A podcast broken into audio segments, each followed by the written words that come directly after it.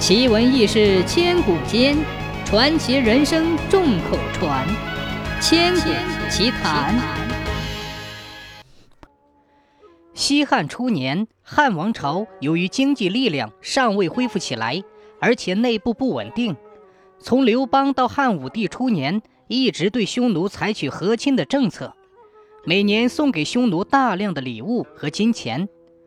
但是和亲政策并不能阻挡匈奴贵族的掠夺，北部边疆生产时常遭到破坏，无数的汉族人民被抢走或者杀死。汉武帝即位之后，专制集权空前强化，社会经济有了很大的发展，军事力量也得到了加强。汉武帝决定改变和亲政策，发动了反击匈奴大规模的战争。卫青和霍去病正是这场战争中涌现出来的杰出将领。卫青是继李广之后汉朝抗击匈奴的大将，他是个私生子，被人看不起。小时候的卫青是个胸无大志的人。有一次，一个相士对他说：“你现在穷困，将来定为贵人，官至封侯。”卫青笑道：“哈哈。”我身为人奴，只求免遭斥骂已是万幸，哪里谈得上立功封侯呢？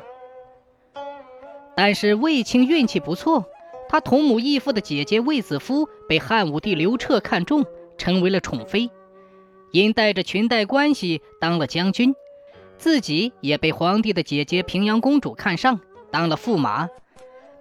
他和李广曾分别率领万人出战匈奴。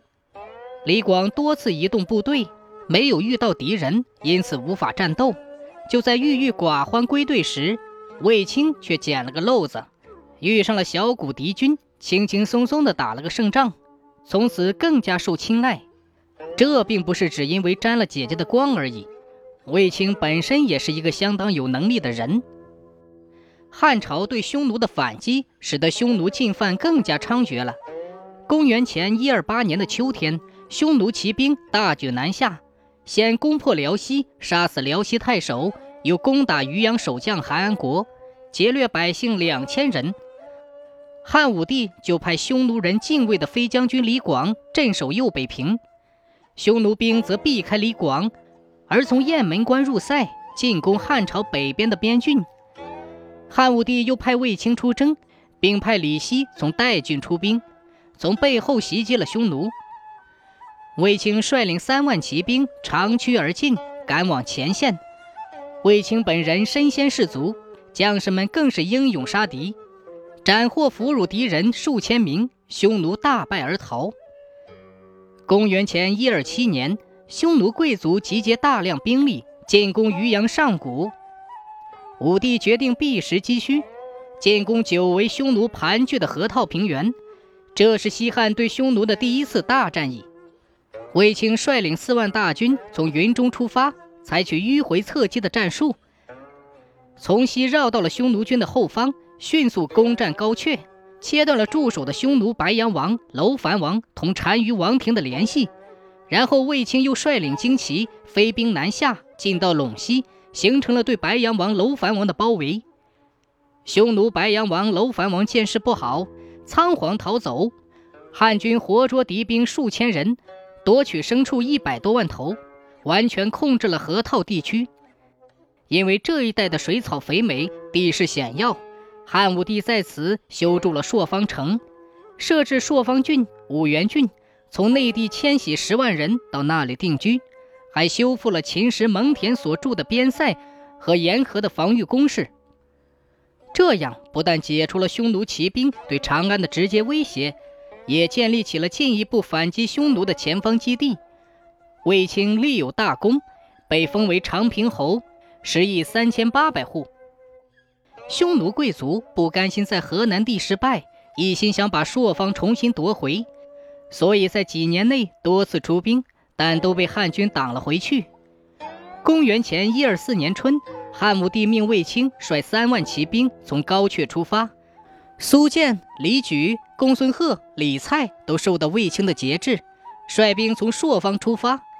李希、张次公率兵由右北平出发，这次总兵力十几万。匈奴右贤王认为汉军离得很远，一时不可能来到，就放松了警惕。卫青率领大军急行军六七百里，趁着黑夜包围了右贤王的营帐。这时，右贤王正在帐中搂着美妾，畅饮美酒，已有八九分醉意了。忽听见帐外的杀喊声，火光遍野，右贤王惊慌失措，忙把美妾抱上马，带了几百名壮骑。突出了重围，向北边逃去。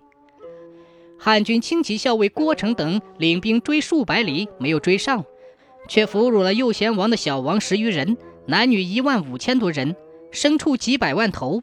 汉军大获全胜，高奏凯歌，收兵还朝。汉武帝接到战报，喜出望外，特派使者捧着印信到军中拜卫青为大将军，加封十亿八千七百户。所有将领归其指挥。卫青的三个儿子还在襁褓之中，也被汉武帝封为列侯。卫青非常谦虚，坚决推辞说：“微臣有幸待在军中，仰仗陛下的神灵，使得我军获胜利，这都是将士们拼死奋战的功劳。陛下已经加封了我的十亿，我的儿子年纪尚幼，毫无功劳，陛下却分割土地，封他们为列侯。”这样是不能鼓励将士们奋力作战的，他们三人怎敢接受封赏？汉武帝随后又封赏了随从卫青作战的公孙敖、公孙贺、李蔡、李硕、赵不虞、公孙荣奴、李举、李希、窦如意等。卫青后来又多次带兵出击匈奴，都是大胜而归，为稳定边疆立下了汗马功劳。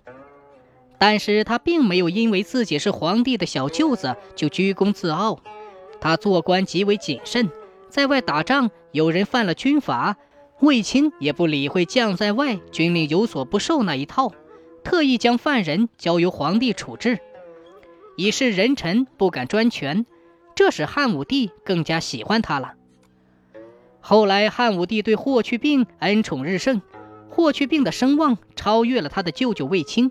过去奔走于大将军门下的许多故旧，都转到了霍去病的门下。卫青门前顿时冷落，可他不以为然，认为这也是人之常情，心甘情愿地过着恬淡平静的生活。